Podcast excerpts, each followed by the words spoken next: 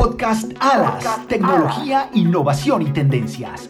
Un formato pensado para que lo puedas disfrutar mientras trabajas, en el gimnasio, en el auto o donde más te guste. Con invitados especiales y expertos en temas de seguridad e interés general. Podcast Alas, un producto de la Asociación Latinoamericana de Seguridad. Podcast Alas. Bienvenidos al segundo episodio de Podcast Alas. Los saluda Tadeo Espina y les quiero recordar que pueden seguir nuestro canal en Spotify para disfrutar del mejor contenido en tendencias, innovación y tecnología, siempre de la mano de expertos. Asimismo, los invitamos a compartir nuestros podcasts en sus redes sociales. Me encuentro con Daniela Villegas, a quien saludo y nos va a estar contando qué tendremos en este segundo episodio. Hola Dani, ¿cómo estás? Hola Tadeo y un saludo muy especial para los oyentes que se conectan con nuestro podcast Alas. El tema de hoy lo hemos denominado Preguntas para entender las ciudades inteligentes en 2021. Y para ello estaremos escuchando a Manuel Zamudio, gerente de asociaciones industriales de Access Communication. Para hablar de ciudades inteligentes, Dani, es indispensable empezar a hablar de la relación, integración e implementación de la tecnología en ellas y tal vez uno de los primeros referentes que tenemos es a finales de los 60, cuando el Departamento de Policía de Londres empezó a usar CCTV o circuito cerrado de televisión para monitorear las estaciones de trenes. Han pasado décadas desde este hecho que nos comentas y hoy utilizar la tecnología para cuidar y mejorar las ciudades es algo que es natural e indispensable en la actualidad. Pero antes de meternos de lleno en este tema, quiero proponerles que revisemos las definiciones desde lo básico y para eso saludamos a Manuel y le pedimos que empiece contándonos qué es una ciudad inteligente y por qué apuntarle como sociedad a las ciudades inteligentes. Muy bien, bueno, pues quiero iniciar por agradecer a toda nuestra audiencia y a todos los socios de Alas que participan en este gran proyecto del podcast Alas. Estoy muy emocionado de poder colaborar con ustedes y espero que la información de la que hablemos el día de hoy sea útil para todos. Quiero empezar eh, diciendo que no existe una definición exacta de lo que es una ciudad inteligente, pero podemos resumir las respuestas más aceptadas como eh, de aquella urbe que haciendo uso de la tecnología optimiza el aprovechamiento de sus recursos, ya sean físicos, financieros, ambientales y sociales. Es decir, tiene que obedecer también a la vocación que tiene eh, cada una de las ciudades, en pro de un desarrollo seguro, sustentable y sostenible que mejore la vida de todos. Es decir, lo que busca una ciudad inteligente es mejorar la habitabilidad de su ciudad. Sabemos que el día de hoy las ciudades ocupan poco más del 2% del territorio disponible, pero más de la mitad de la población mundial vive en ciudades y se espera que en menos de 20 años lleguemos al 70 o 75% de la población en ciudades, lo que demanda un compromiso entre la iniciativa privada, sociedad y gobierno para sumar esfuerzos en pro del desarrollo, principalmente en las categorías de energía, agua, residuos, movilidad, experiencia humana y también en la educación, la prosperidad, la equidad, la salud y sobre todo también la seguridad. Es decir, no vamos a hacer una inversión en aquel sitio donde no queremos estar. Por lo tanto, tiene gran sentido planear hacia el futuro para tener un mejor desarrollo, hacer una inversión,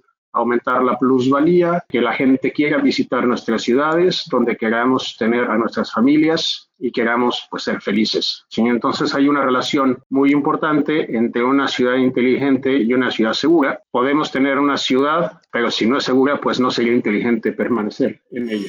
Bueno, y entendiendo qué es una ciudad inteligente, sus características y las ventajas socioeconómicas, ambientales y de costos que brinda, quiero que pasemos ahora a revisar esto último que menciona Manuel el por qué no es posible pensar en una ciudad inteligente si antes no estamos pensando en una ciudad segura. Escuchémoslo entonces para entender por qué una cosa no puede existir sin primero tener en cuenta la otra. Muy bien, eh, es un tema eh, directamente relacionado con la combinación entre la fuerza pública, el gobierno y la sociedad. ¿sí? Nosotros necesitamos tener esa certeza, esa sensación, esa percepción de seguridad para que podamos eh, desarrollarnos. Le corresponde en primera instancia a la fuerza pública darnos esta garantía, ese derecho que tenemos los ciudadanos a vivir en, un ambiente seguro. Y viene desde la época feudal. ¿sí? La intención de los gobiernos era darle seguridad a la población. Eso no ha cambiado el día de hoy. Lo que sí han cambiado son los métodos, las herramientas, las tecnologías disponibles para ello. Necesitamos tener este lugar donde eh, podernos desarrollar, desenvolver sin miedo ¿sí? Y el día de hoy eh, estamos bombardeados todo el tiempo por los medios de comunicación sobre los actos vandálicos, sobre el crimen, sobre los problemas que hay en temas de movilidad, etcétera. Y también hemos aprendido a sobrellevar eh, algunos temas ambientales, algunos temas eh, de seguridad, como por ejemplo cuando tenemos amenazas de tsunami o cuando tenemos una amenaza de un terremoto. En este sentido, hemos podido instalar una gran cantidad de sensores que nos dan alertas tempranas, por ejemplo, cuando vamos a tener un, tsunami y sabemos que la gente debe desalojar aquellas áreas que están en riesgo. O como sucede en otros lugares, como Ciudad de México, que estamos en una zona sísmica y se han instalado también sensores en la costa de Guerrero y cuando se detecta una onda sísmica que viene por esa zona, eh, tenemos eh, una alerta temprana que se reproduce a través de una gran cantidad de parlantes eh, así, que están instalados en la ciudad, en, las, en áreas públicas, también en áreas industriales, en edificios, plazas comerciales, etcétera, y nos permite tener algunos segundos adicionales previo al evento para que podamos evitar ser lesionados, podernos guarecer, poder evacuar algunas de las zonas y reducir en alguna medida posible eh, cualquier daño posterior.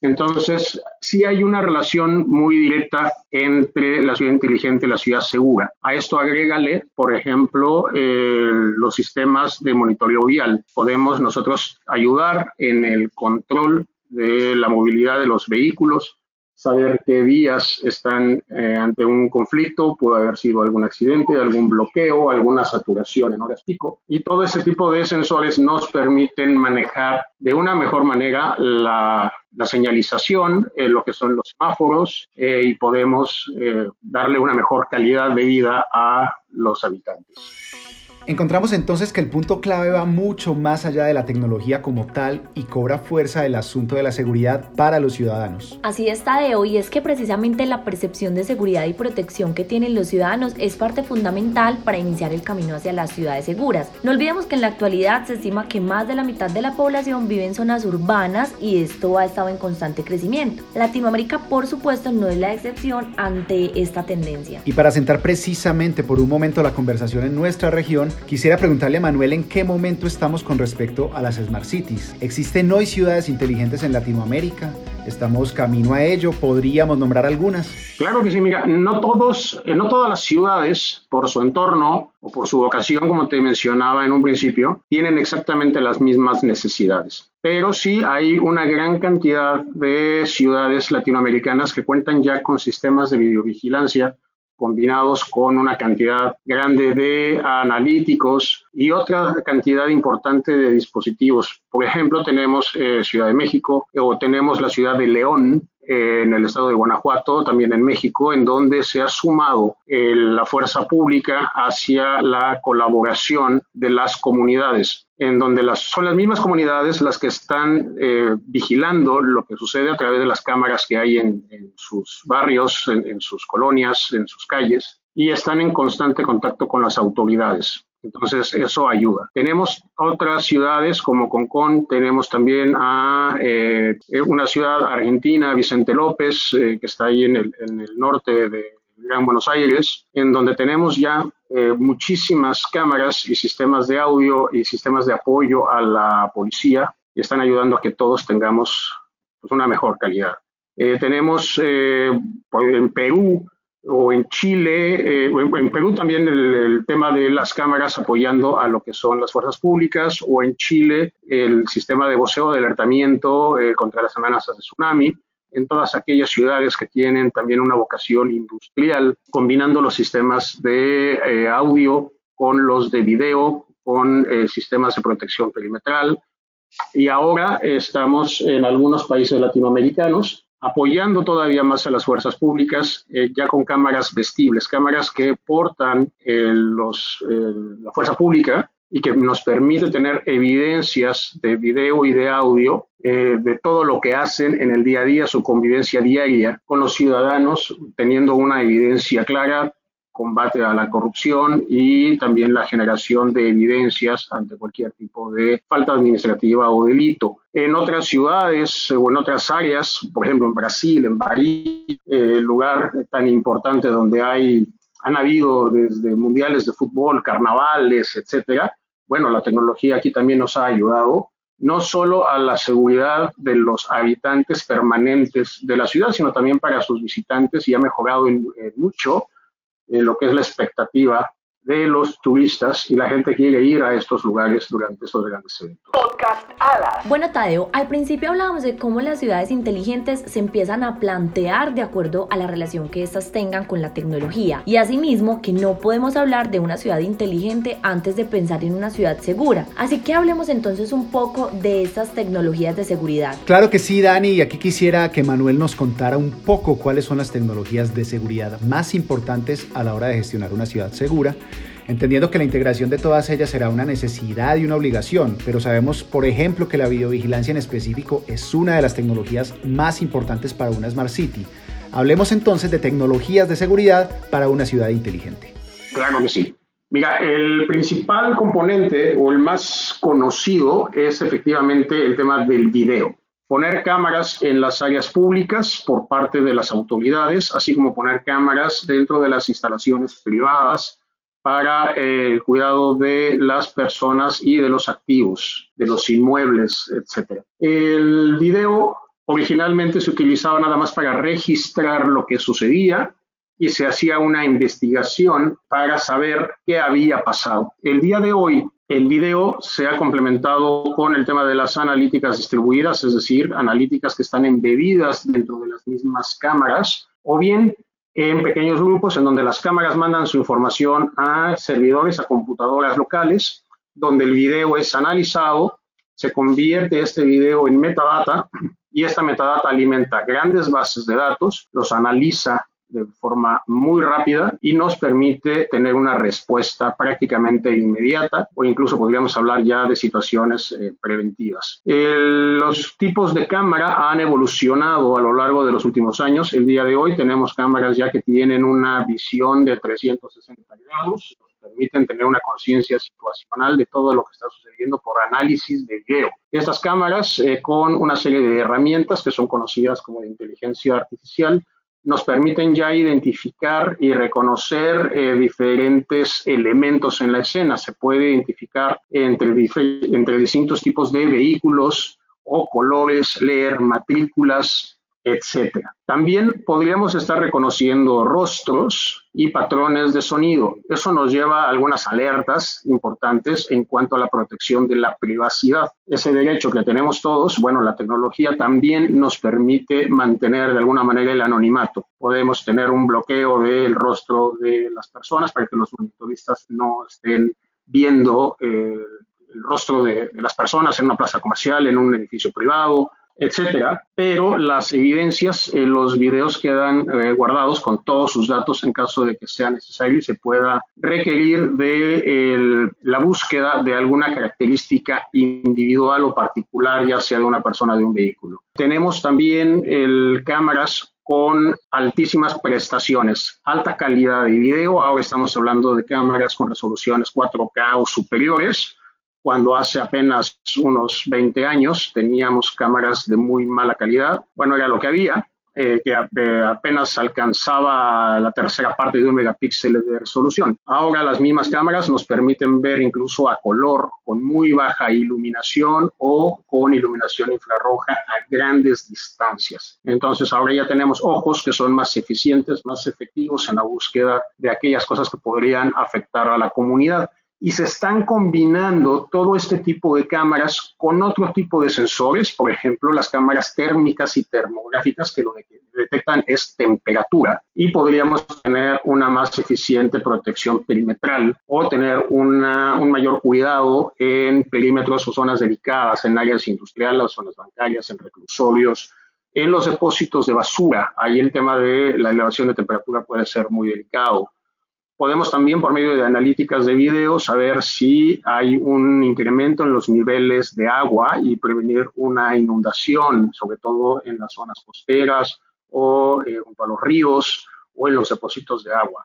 o en temporada de lluvias prácticamente en cualquier zona que pudiera estar en riesgo. Y todo esto también está vinculado de manera directa con los sistemas de audio, sistemas que nos permitirán desde reproducir un mensaje disuasivo o una alerta en caso de una amenaza climática o tener una comunicación con algún grupo de personas que se encuentre en, un espacio. Tenemos también cámaras que pueden ver eh, en ángulos o posiciones que antes no era posible. Las cámaras eh, más económicas también nos permiten hacer una instalación en mayor cantidad de sitios, ajustarnos mejor al presupuesto de los gobiernos y podemos trabajar en los dos sentidos, tanto en temas de inversión como en temas de gasto. Sabemos que los gobiernos tienen eh, un presupuesto limitado que tienen que ejercer durante un periodo de tiempo y por otro lado tenemos a las empresas privadas que lo que, lo que quieren hacer es una inversión a mediano o largo plazo y buscar un retorno de su misma inversión. Entonces, la combinación de todas estas tecnologías, todas estas herramientas en convivencia y en beneficio de la comunidad es lo que está marcando el día de hoy el concepto de las ciudades inteligentes. Lo que buscamos es tener cada día más una vida más inteligente y más segura. Muy bien, Tadeo, vamos llegando entonces al final de este episodio con un tema muy interesante que nos deja claro que hay mucha tela por cortar aún. Así que bueno, esperamos poder seguir ahondando en esta conversación con más invitados y por supuesto volver a tener a Manuel en nuestros micrófonos. Agradecemos entonces a Manuel Zamudio por su participación y todo el material que nos deja. Como bien dices, Dani, es una discusión que está abierta y en la que sabemos que hay mucho camino por recorrer y mucho por decir aún. Gracias a Manuel Zamudio de Axis, a quien le damos una vez más la palabra para una reflexión final.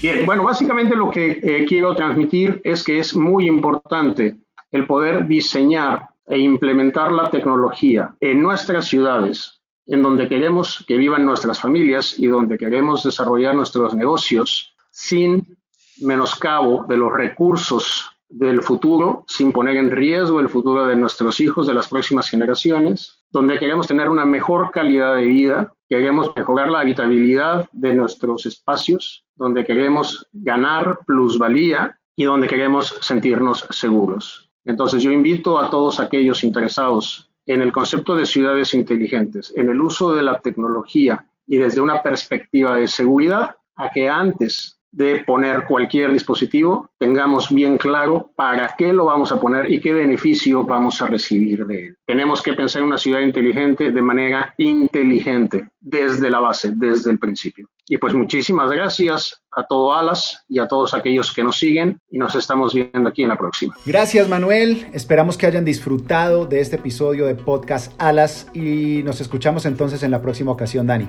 Muchas gracias Tadeo y por supuesto agradecemos a Manuel y a todos nuestros oyentes por seguir conectados con nosotros.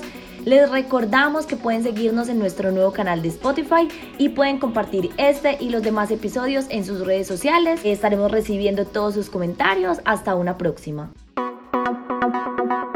Podcast Alas, un producto de la Asociación Latinoamericana de Seguridad. Podcast Alas.